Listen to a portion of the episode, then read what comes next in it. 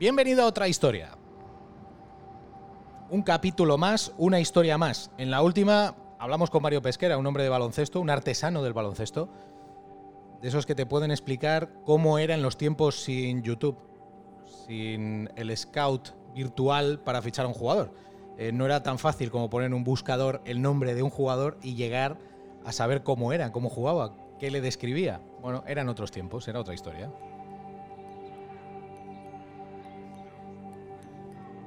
Para esta semana, nuevamente me voy a acercar a un mundo que a mí me apasiona, que es el de la comunicación. El de la comunicación y el de los grandes de la comunicación.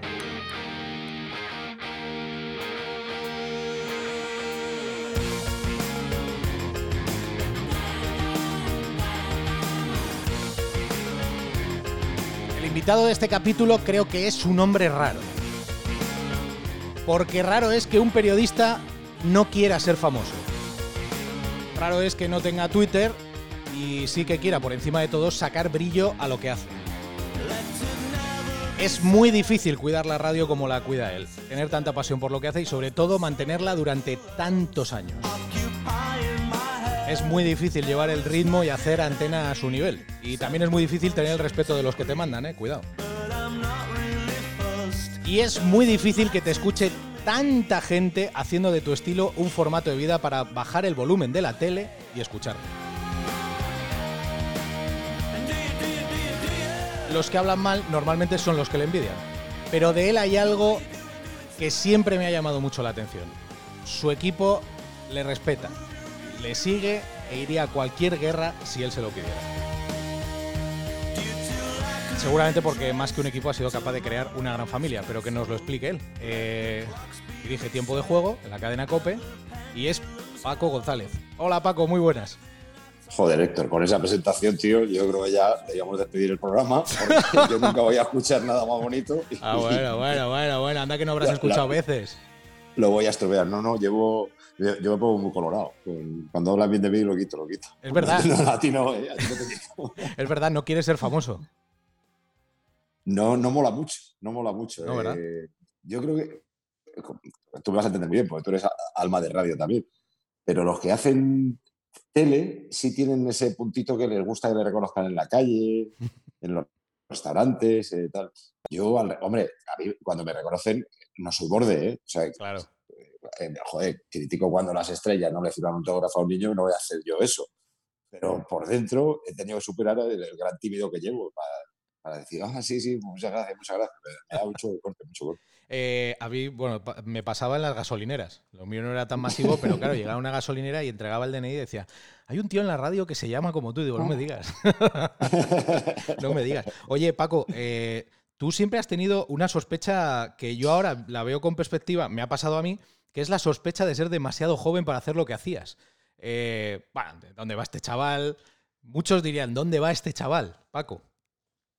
Bueno, a mí es que me pasa que en el verano del 92, antes de los Juegos Olímpicos, bueno, igual era primavera, igual era junio, no, no, no me acuerdo muy bien ya. eh, me dicen que voy a presentar Carrusel Deportivo en septiembre, septiembre del 92, después de los Juegos. Y, y claro, yo eh, en el despacho del director, que era el director de programas de operaciones y de deportes, era de todo, se llama Paco Vela, se llama Paco Vela, un gran tío. eh, lo primero que le dije es yo, pero yo me parece que tenía 24, 23, es que no me acuerdo, por ahí, 23, 24 años, no me acuerdo. Y digo, pero está, y empecé a decir nombres de la redacción. Está Menganito, está Zutanito, está... ¿Qué pasa? Os ha fallado. Bueno, y me decían, que no, que lo vas a hacer tú, que no, que lo vas a hacer tú. no". Y digo, "Bueno, ¿qué pasa? Os ha fallado porque se había especulado con que le iban a ofrecer a, parece que era Matías, ¿verdad? Fíjate, eh, Mm. la dirección de Carrusel. Digo, se han fallado todos y, y ya tiráis de mí. Estás gilipollas, que lo vas a hacer tú, coño, que a veces crees que no se llama. Y bueno, pues me, empecé a mentalizar que después del verano tenía que hacer eso. Pero vamos, el primer día que lo hice entré santiguándome en el estudio, ¿eh? para que no nos engañen. Pero sí, pero ¿has tenido tú esa sensación de que todo el mundo sospechaba de ti porque no estarías preparado por, por la edad? Es que yo, he tenido suerte porque, por ejemplo, eh, cuando entré Santiguándome, pues Pepe Domingo del primer momento lo acogió como eh, todo lo contrario. Este, vienes a dirigir y dirige. Eh, siempre lo he contado que el, estudio tenía una mesa en forma de U y que el que dirigía el programa se ponía en el centro. Yo digo, si está Pepe en el centro, yo me voy a un ladito, ahí ya está, y no me meto con nadie. Pero no, me, había dejado la silla del centro. Yo entro, siempre después. Y, pero como ese gesto he tenido un montón. La verdad es que no no, no, no, no me puedo dejar, me han dado oportunidades desde muy joven. No, no, no, he visto que nadie me, mirara mal por llegar. Bueno, hay compañeros a lo mejor que, que sí, pues no lo sé. La verdad es que tampoco me, me para, como, como yo soy miedoso, pues iba con miedo a lo mío, a hacer bien lo mío y no me fijaba en lo de. Eh, y ganas el respeto trabajando, ¿no? Que es lo, la única manera de, de poder decir que disfrutas con lo que haces y que la gente te respeta, digo, tu equipo, la gente que tienes alrededor y además eh, haces que la gente disfrute escuchándote. Eh, eh, te voy a decir esta frase varias veces. Yo es que he tenido mucha suerte. He tenido, por ejemplo, la suerte de que el equipo más o menos se ha ido conformando como nosotros queríamos.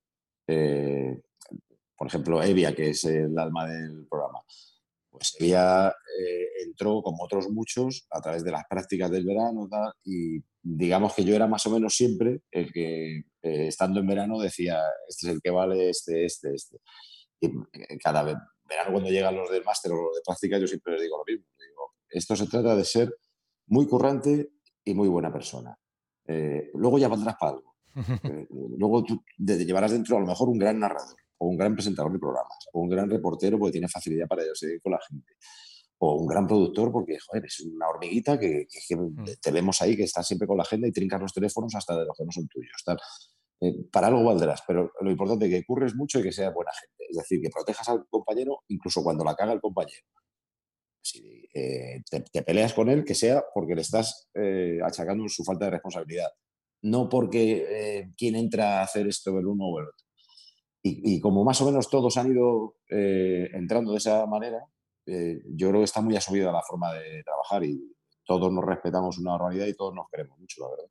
Eh, ¿En quién te fijabas tú? Cuando llegaste y te pusiste a hacerlo, ¿llevabas el sello de alguien o, la idea de alguien a quien habías escuchado o, no? Yo es que si te digo todo lo que oía, yo era un enfermo. ¿eh? O sea, yo oía, si empiezo por la Inter, a Héctor del Mar. los goles o, ¿sabes? Los partidos, lo que fuera. Si me voy a Radio España, estoy hablando de emisoras que muchos jóvenes que te están escuchando el podcast no saben ni que existen esas emisoras o que existieron al menos. En Radio España yo escuchaba pues desde a JJ por las noches, el Topo Deportivo, a Enrique Martín con las llamadas de oyentes a las 8 de la tarde. Son programas que pues, yo soy más viejo que tú igual ni los conoces. O Andrés de Sendra que hacía eh, la matinal deportiva los fines de semana. Eh, pero si me voy a la COPE, escuchaba el tiempo de juego de Brotons, que, para mí era el que tenía más ritmo, de, estoy hablando del año 85 aproximadamente. Y en la serie escuchaba a todos, porque escuchaba a, a Manolo Lama, que me encantaba cómo hacía el baloncesto, a Roberto Gómez, a, Antonio Martín Balbuena.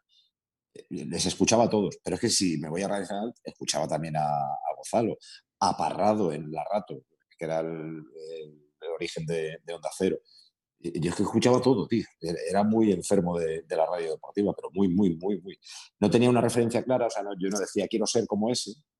Y lo que son las cosas, la referencia la tuve cuando empecé a trabajar y descubrí, eh, quiero llegar a ser lo que eh, ese señor es, que es eh, Vicente Marco. Vicente Marco era la madre de Carrosel, el padre había sido Bobby los programas del fin de semana mm. que cuentan los partidos de fútbol y tal. pero el que eh, le da forma, lo cría, lo amamanta y lo tiene durante décadas es Vicente Marco. Pues ese hombre llegaba a la radio y decía, qué buenos sois. Yo llevaba dos años. ¿eh? Y entra un tío que para mí era el eh, dios de la radio y decía, qué buenos sois, qué malos éramos nosotros. Y decía, yo quiero ser eso, quiero ser eso de mayor. O sea, ha, sido humilde, no un gilipollitas. y, siempre que me preguntan por un referente digo Vicente Marco, aunque lo oí muy poco por edad. Yo le oí muy poco. Ya, ya. Yo me fijaba en ti. Cuando empecé a hacer Radio Estadio. Así no, va. por eso lo dejé. No, no. Eh, yo tenía una obsesión que era el inicio de los programas, ¿no? Entonces yo llego con mi equipo y tengo una reunión y, yo era, ¿cómo voy a construir el inicio del programa?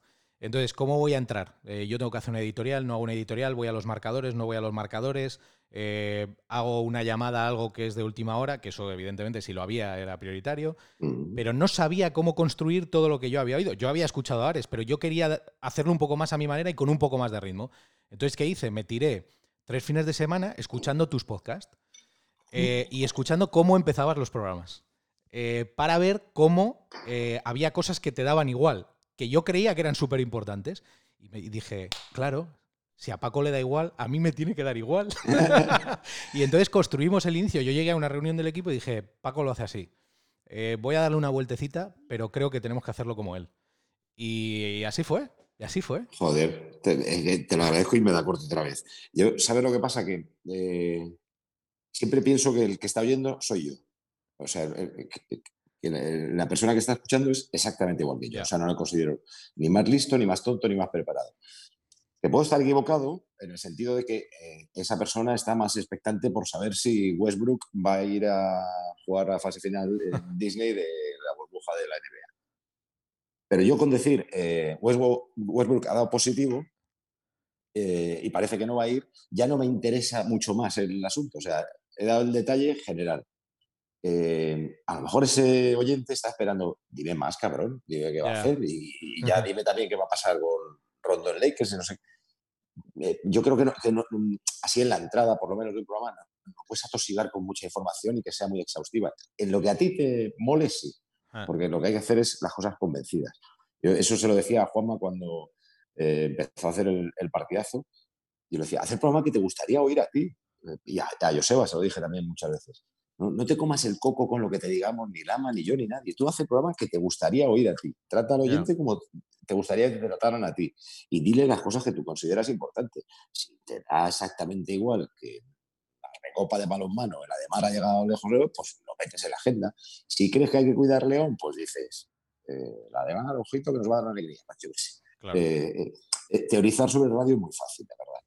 Luego es la puesta en escena que uno siente. Lo Claro, que porque siente que tiene ganas de decir. Es que esto es como una expresión artística, claramente. O sea, que seas capaz de dibujar lo que tú sientes, efectivamente, y trasladarlo a la gente que lo escucha. Y además generan emociones, ¿no? Que además son, son todo mo- emociones chulas. Casi siempre las de prepartido, ¿no?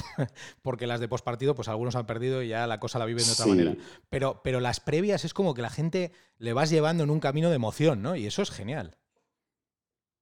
Sí, hombre, también tenemos la suerte que trabajamos con un material muy bonito, que es el de la Claro. ilusión en general. Mm. Eh, quiere decir que cuando te sientas ante un espectáculo deportivo, estés vinculado a él por un equipo o por el otro, o no estés vinculado a él, sino que quieras, venga, hoy voy a vivir la Mm. emoción de esto. eh, Bayern, Manchester, joder, pues, si te has puesto a oírlo es porque te mola.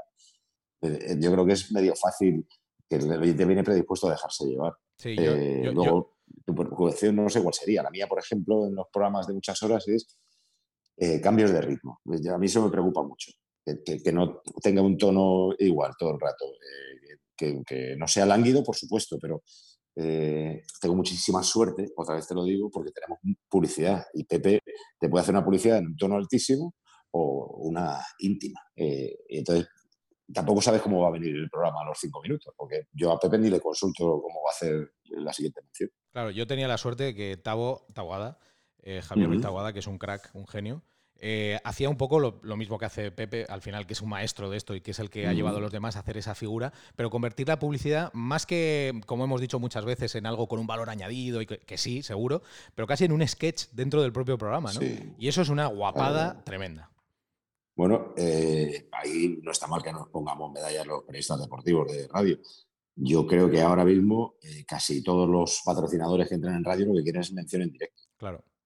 Eh, oye, que a lo mejor el origen son los locutores de musicales, puede ser, pero eh, yo estoy casi más por creer que eso lo empezaron a oír en la radio deportiva porque se empezó a hacer en directo y muchas veces coral. Y eso es lo que les mola, porque da una presencia distinta a un anuncio de 20 segundos. Oye, háblame de Pepe. ¿Qué te voy a decir, tío? Yo, mira, voy a empezar por lo personal. Eh, en el- las cuatro o cinco cosas más feas que me han pasado, ha estado él, a- apoyándome a muerte. Eh, pero ya solo con eso eh, le considero una especie de hermano mayor mío. Pero yo también me he fijado mucho en él desde el principio, ¿eh? De- desde que me pusieron ahí a su lado, que para mí era una especie de lotería, por cómo trataba. Pepe puede tratar exactamente igual al director del Chase Manhattan Bank que al camarero del bar de abajo. O sea, le puede tratar con mucho cariño o si está cabreado los puede mandar a tomar por culo a los dos por igual, de arriba y Y a mí eso también me parecía atractivo en una personalidad, es decir, está magnífico. O sea, él es como es y es con este y con este exactamente igual. Luego, a mí me parece que en, la radio ha marcado un estilo y para nosotros es el alma del programa. O sea, nuestro hecho distintivo es, Pepe Domingo. Eh, su manera de hacer publicidad y eh, sabe de radio una barbaridad, porque sabe una barbaridad, sabe cuando tiene que ayudar, pues como te pasaría a ti con tu abogada, para eh, serenar los ánimos, para mm. enfriarlos o para reír o para cantar o para alegrar un momento que estás en un truño de partido que te muere. Mm. Yo lo, considero el último gran comunicador. Para mí es el mejor comunicador que yo he, visto porque sobre esto, como es gustos, no, no, puedo entrar en discusión, pero tú me dices, ya que hablando Del Olmo, García, efectivamente, todos top 10. O top 10 quiere decir nivel 10. Pero es que que un tío te venda una motosierra, eso no lo puede hacer nada más que él. Pepe puede hacer un programa, porque los ha hecho de todos los colores, desde el gran musical de Los 40 Principales hasta el eh, programa de mañana y de tarde, pero te puede hacer lo otro. O sea, eh, es que te puede vender una motosierra y eso es imposible que lo haga nadie. Y además parece que no está loco cuando lo hace. Oye, has hablado de malos momentos. Yo me imagino que el de cambiarse de cadena, saliendo de donde salíais, la gran casa de, cómo es la cadena ser, el liderazgo y todo lo que eso implicada, más allá de que luego lo contéis como una anécdota, yo creo que en el momento vivir aquello tuvo que ser la leche. Y más porque creo que tenéis una cosa, eh, y lo he dicho en la entrada, que es un poco el respeto de los compañeros. Yo me acuerdo, yo estaba en Sudáfrica cuando mm, había compañeros de COPE que sabían que llegabais. Eh, porque más que lo que nos pasa a nosotros cuando tomamos una decisión, es cómo repercute a terceras personas. Y me da la impresión de que vosotros lo tenéis súper claro, porque eh, yo recuerdo cómo estaban y cómo hablaban de vosotros casi sin conoceros eh, antes, de, antes de llegar. Y eso, y eso, bueno, le da un valor a lo que, a lo que hacéis como equipo. La, salida, para que te voy a engañar, fue un trauma. Es un trauma jodido. me acuerdo estar en la cocina de mi casa llorando con mi mujer y mis hijos la noche antes de salir para Sudáfrica, pues yo no sabía de dónde iba a ir y claro, era un momento muy delicado. Llevaba veintitantos años en, la serie, y como yo, todos, Pepe más, el otro, otros cuantos. Eh, hay un técnico, José Antonio Hernández, que llevaba, yo qué sé, 35, que ni me acuerdo. Eh, pues así todos, pero que no sabía eh, yo dónde me iba a ir. Pero la llegada, a mí pasó una cosa que me encantó y es, estaba esperando a la presidenta del comité de empresa en la puerta y me dice, que sepáis que nos hemos quitado dinero porque venís vosotros. Porque por vosotros sí que lo hemos hecho. Hizo un plan social de ajuste eh, la COPE, porque estaba en números eh, rojos, y eh, para no hacer despidos ni hacer ERTES, la gente se quitaba un dinero que luego se le retornaba. y con ese dinero acometieron el, el, fichaje nuestro. Y entonces me dio una paz ya solo saber que el comité de empresa me recibía diciendo eso, me recibía diciendo eso, que ya me quedé muy tranquilo. Luego es verdad que también nosotros, eh, desde el primer momento, dijimos que no queríamos echar a nadie. Sea, dijimos, mira, si, si hay gente en deporte que termina contrato, que recuerdo casos como Javier Pérez Sala, etcétera, etcétera, ahí no, eh, no podemos pediros a, la casa que le renovéis cuando no vamos a, eh, quiero decir, la posición de narrador del Madrid va a estar ocupada y la de ya, ya llevamos. Eh, pero no queremos que nadie que tenga contrato eh, se tenga que marchar. Mm. vimos la lista de nombres, nos quedábamos con todos, salvo con dos o tres que la casa reubicaba en, informativos. Seguramente esos dos o tres, pues oye, se cagarían en nuestro padre, joder. también es normal. Cuando llega un grupo de 50 personas, pues al final siempre hay alguien que tiene que ceder una silla por esas tres personas o cuatro, yo creo que son más tres que, cuatro, pues eh, también te sientes un poco mal. Pero a cambio, eh, la, buena relación que tuvimos desde el primer momento y que yo a día de hoy les considero eh, hermanos de radio ya, yo qué sé, a Carlos Saez, a Santi Duque, a Javi Jurado, a Pilar Casa, todos los que estaban y se quedaron. Fue eh, maravilloso. O sea, eso nos hizo sentirnos muy bien, porque era la sensación de no le jodemos la vida a nadie por intentar nosotros empezar nuestro proyecto ¿no? Oye, ¿te da más miedo los acomodados o los trepas? Es que yo a los trepas creo que se les ve venir tan claramente que no. Con nosotros es que no tienen ningún camino, la verdad. Eh, y me, da miedo acomodarme yo. Eso es lo que me da miedo. Yo no. En la redacción, como siempre, nos estamos metiendo unos con otros, siempre, siempre, siempre, de buen rollo, pero siempre. O sea, es que el que comete el más mínimo fallo es una caña bestial. Es jodido acomodarse, pero es verdad que eh, pasan los años y a lo mejor desde fuera dicen, estos siguen haciendo lo mismo. Yo cada año, cada verano siempre pienso lo mismo. Si me nombraran ahora mismo director del programa, ¿qué cambiaría? Y sé perfectamente lo que cambiaría, pero hay dos otras cosas que no se pueden cambiar, porque tiene que ver con las personas. Y no, no es que, tengas que cambiar de personas, es que no puedes cambiar a esa persona. Eh, y tal vez eso sea acomodarse, yo creo que no. Creo que es eh, respetar la forma de ser de cada uno. Oye, cuando pusieron el bar, tú dijiste, ¡buah! Se jodió la fiesta, macho. Ya se acabó. ya con esto no tenemos polémica, se acabó tal. Y ahora estás diciendo, ¡madre mía! no, yo cuando pusieron el bar, si es que me vas a entender porque soy muy enfermo. Lo primero que pensé es, ¿cuánto tarda esta decisión? Hay que ponerle una música en el Eso hice yo. Que, sea, identificativa. Y entonces eh, pusimos la musiquita esta, porque son dos minutos. Si alguien está haciendo zap en ese momento, a oír esta música lo voy a identificar, eh, está pasando algo, ahí puede haber un una roja, un lado, no sé qué. Eh, eso fue lo primero que pensé. Luego pensé que para el fútbol, para evitar la polémica gorda, sí valdría. Pero viendo el uso que se ha dado, es que creo que, hemos cambiado el, fútbol. ¿no? Yo no soy apocalíptico, ¿eh? de decir, nos han cargado el fútbol, pero joder, es que, por ejemplo, esta semana estamos viendo unos penaltis por unas manillas, tío, es que tú ves que claramente es involuntaria, que además no tiene trascendencia en la jugada, porque si no, no, no, haría prácticamente ni la trayectoria del balón. Y, luego ves unos agarrones que flipas y en los agarrones el bar no entra, pero las manillas estúpidas sí. ¿no? ni me meto ni con el instrumento del bar, ni siquiera con los árbitros. Yo creo que les han confundido con eh, esta, reglamentación. Yo creo que tiene que dar una pensada a nivel internacional. Esto ha ayudado un poco a, fomentar la creación de personajes, ¿no? Eh, eh, digo, si, si, había un bufandismo ya que se estaba extendiendo a toda leche, ya lo del bar ya ha sido como la excusa perfecta para fomentarlo todavía más. Sí, tío, sí. Joder, yo tengo una pelea con, esto que no, te la puedes imaginar. Yo, eh, por lo que te decía antes, que uno piensa en hacer el programa para uno mismo, o sea, para oyentes. Y yo prefiero el periodismo, es que no quiero ser horterilla, pero de, calidad. O sea, prefiero que mm. alguien me ilumine y me enseñe algo a que dos se griten. Pero ya es imposible, o sea, es que ya es imposible. O sea, esas posturas tan encontradas ya no es solo Madrid-Barça, lo del bufandeo que decía.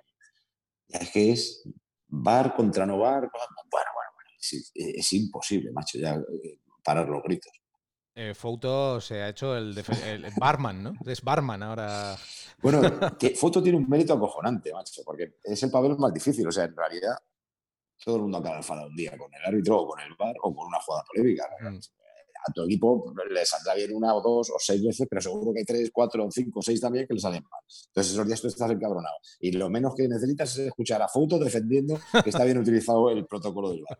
Y el tío sabe y te, a mí me parece un gran periodista, está súper bien informado de muchas cosas y se lo valoro un montón. Ah, cuando se pone gritón, yo le, hago así, me digo, le vais a transmitir nervios a la gente, la gente tenga algo de corazón, va a pensar que os vais a pegar, Le quiero ver con el Mérida, con el bar. Cuando pase algo con el Mérida, entonces a ver cómo reacciona. Tienes suerte de que en esa categoría no hay. Oye, eh, tú un día, por eh, circunstancias personales muy, muy feas, eh, te topas con la prensa sensacionalista. Eh, sensacionalista, pero no cuando hacemos el debate este sobre si hay amarillismo en la prensa deportiva. No, no, la sensacionalista de verdad. ¿Cómo fue ese, ese, choque para ti como profesional, verte tan expuesto eh, y, en el centro, en el ojo del huracán, por un debate además muy desagradable? Muy jodido, muy, muy jodido. ¿Cómo te lo explicaría? Bueno, primero, uno no piensa que vaya a llegar a eso nunca, con lo cual no, no tienes ni armas preparadas para, eh, sobreponerte a eso. Encima, no es tu exposición, es la exposición de tu familia, o sea, la gente mm. que tú más quieres. Pues yo qué hacía, pues trataba de no ver nada, trataba de no leer nada, eh, trataba de que mi familia viera poco nada. que si no estaba yo, pues un poco lo veía.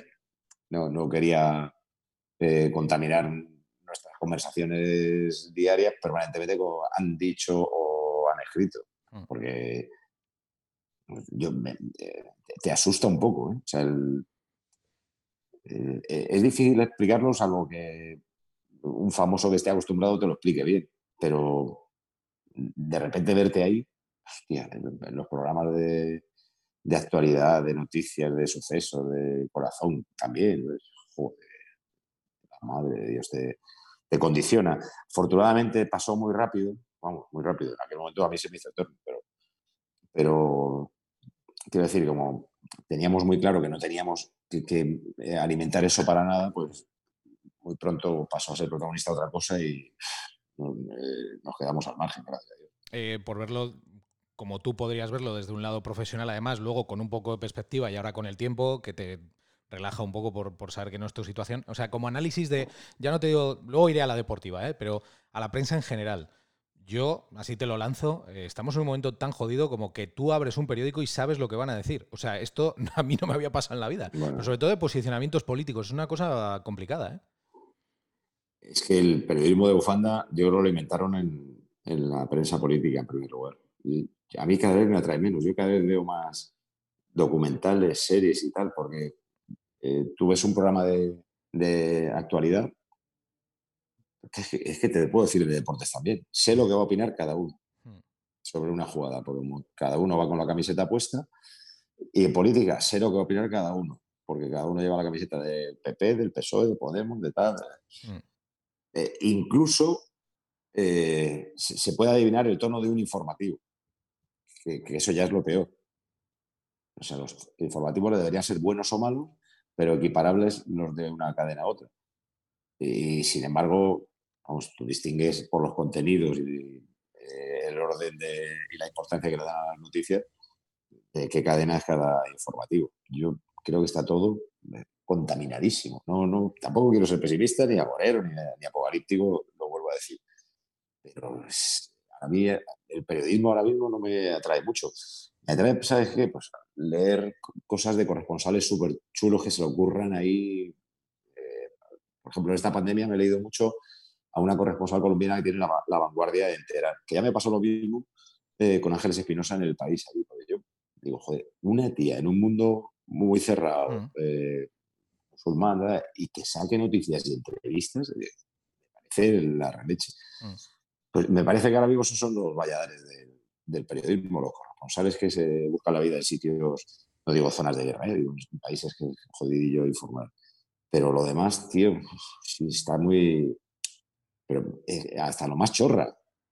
Tú conoces a Grisman. A que tú sabes perfectamente qué va a decir de un partido de Grisman cada uno de los periodistas a los que escuchas. Ah, es que lo sabes. Antes de que escriba. Lo sabes. Ah, ya está a mí, a mí eso me da penilla, tío, porque yo, por ejemplo, eh, la masa se mete conmigo porque yo a veces critico a Ramos, de coño, a veces lo hace mal, alguna vez lo hace mal, no, mm. pasa nada. Sí, pero es que, claro, la, manera de pervertir el debate, ya entrando en la parte deportiva, es. Eh, no pasa nada por decir que alguien lo hace mal. De hecho, la opinión es que cada uno puede tener la opinión que le dé la gana.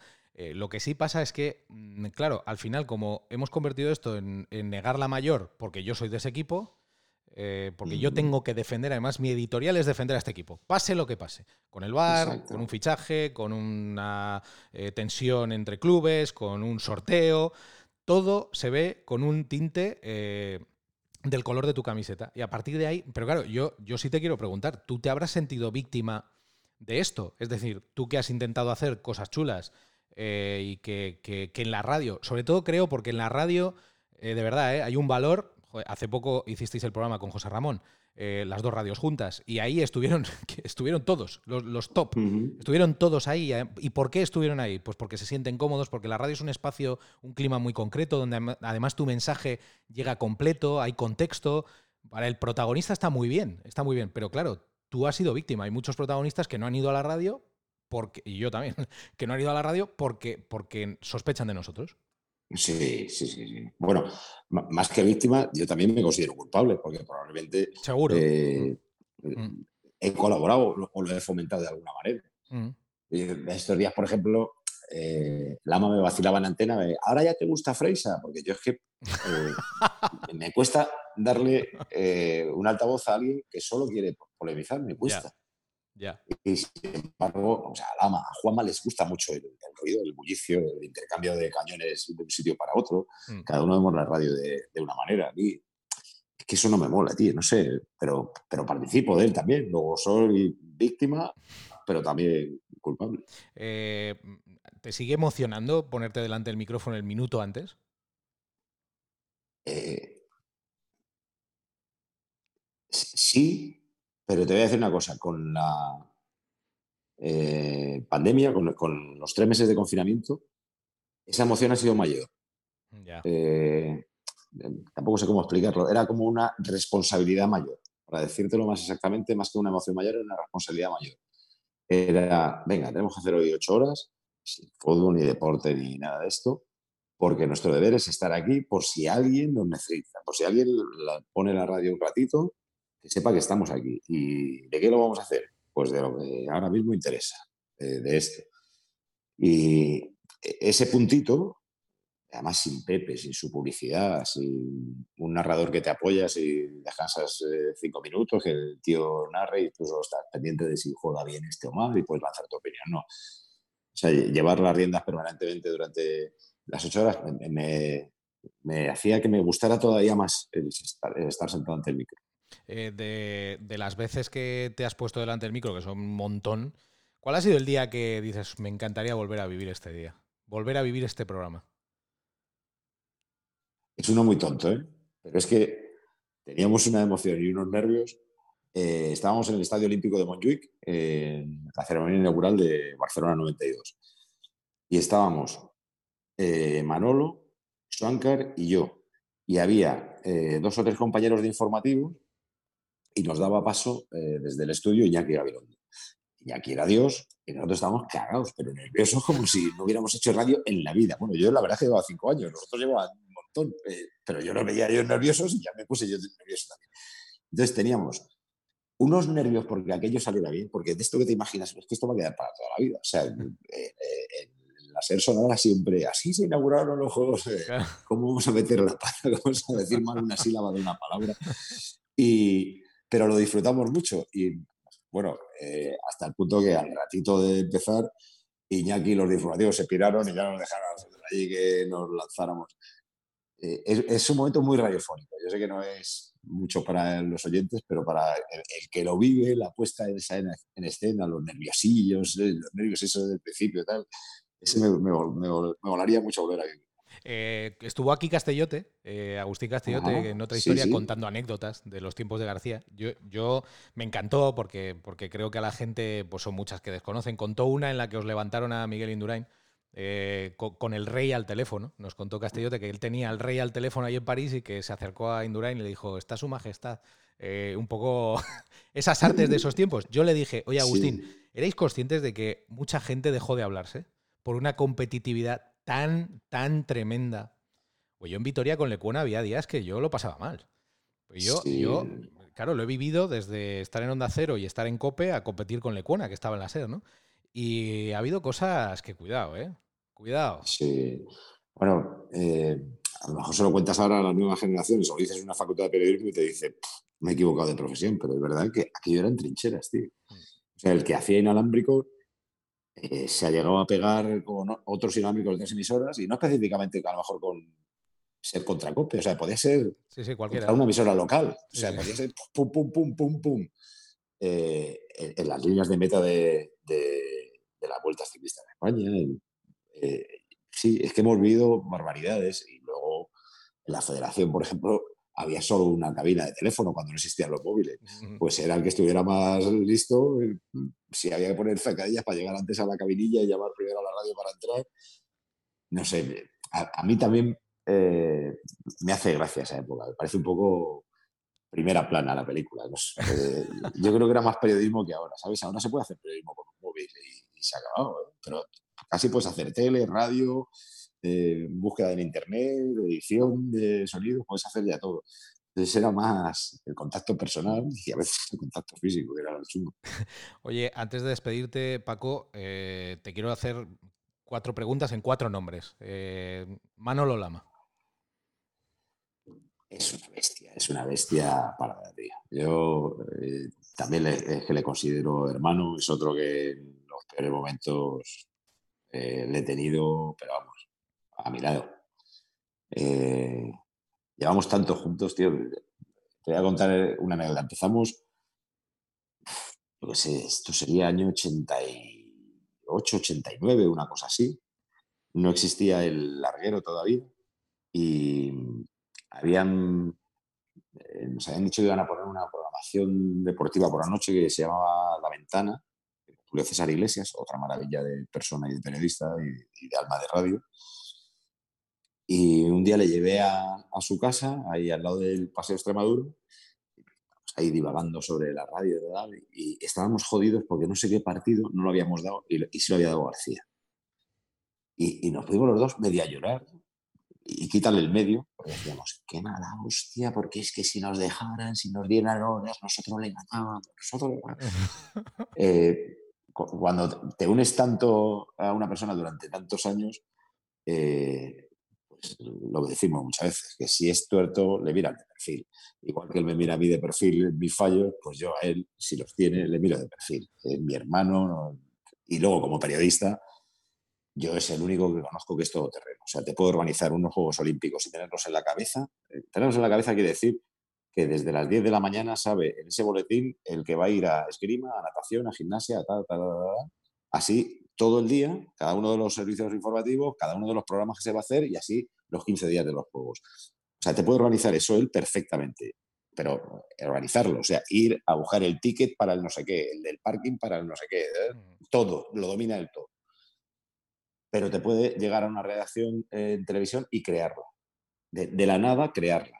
Y además crear un estilo. O sea, esto de que se dialogue el presentador del informativo con el presentador de deportes, lo empezó a hacer en Telemadrid. Telemadrid. Eh, eh, él eh, fue también el primero que empezó a introducir, por decirlo en términos televisivos, las colas, es decir, imágenes que se comentaban en directo, si no eran vídeos cerrados, vídeos cerrados, vídeos cerrados. yo le considero capaz de todo, o sea, puede que en prensa no sé porque nunca la he visto, pero en radio y en tele puede hacer lo que quiere. Eh, José Ramón de la Morena. Mm.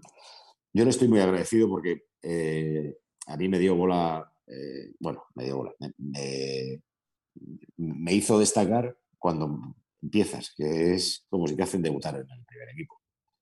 él hace un programa a las 3 de la tarde, que era un programa local, y que era el, el germen de lo que fue luego el larguero. Era un programa muy cachondo, la verdad. Eh, como también los primeros años de, de Larguero. Era coral y digamos que yo era uno de sus guerrilleros. Estábamos Chus Galán y yo normalmente para ir a los entrenamientos. Y sabíamos perfectamente lo que íbamos. O sea, veas que los periodistas somos unos cabrones. Yo iba a la radio de prensa de Toshak o de no sé qué y sabía que tenía que ir preguntando tal cosa, pero no porque me lo dijera de la Morena. O sea, yo iba pensando, ¿con qué le puedo tocar los cojones hoy a Toshak para que a mí me dé un buen titular, para que de la Morena tenga en la cinta inicial, que él metía tres o cuatro cortes de voz, tenga un corte de voz original?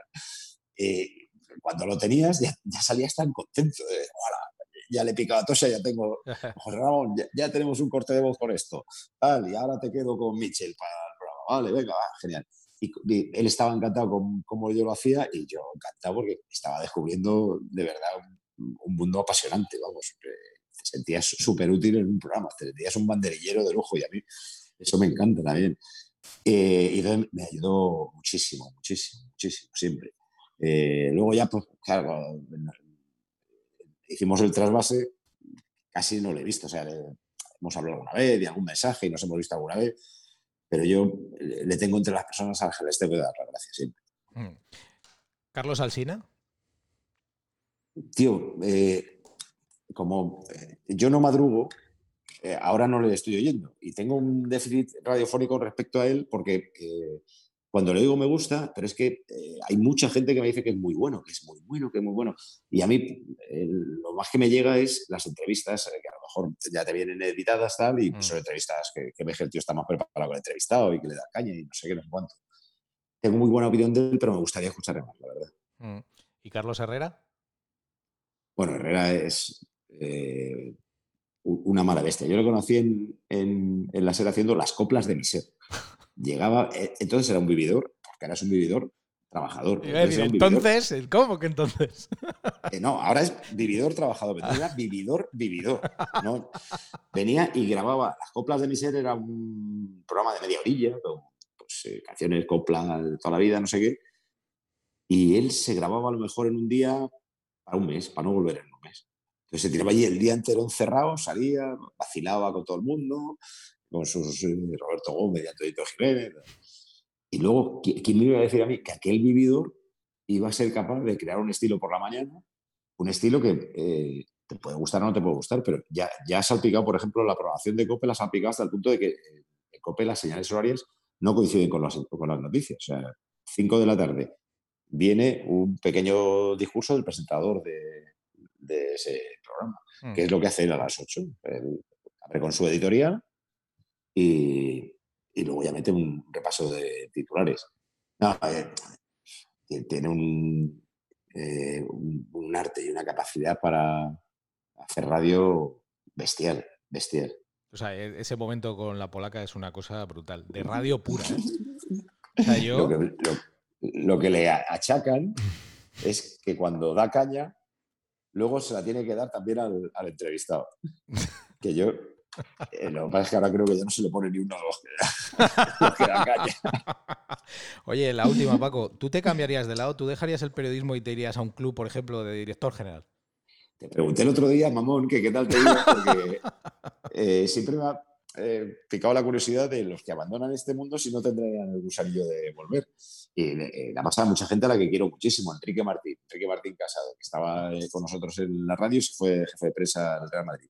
Y yo casi todos los que se han ido les he visto bien, muy estresados, muy agobiados, muy encabronados con sus jefes, es verdad, pero bien y sin ganas de retornar. Y por eso te preguntaba a ti el otro día si, si está feliz fuera, no, no porque tenga interés en dar ese paso, pero sí por curiosidad.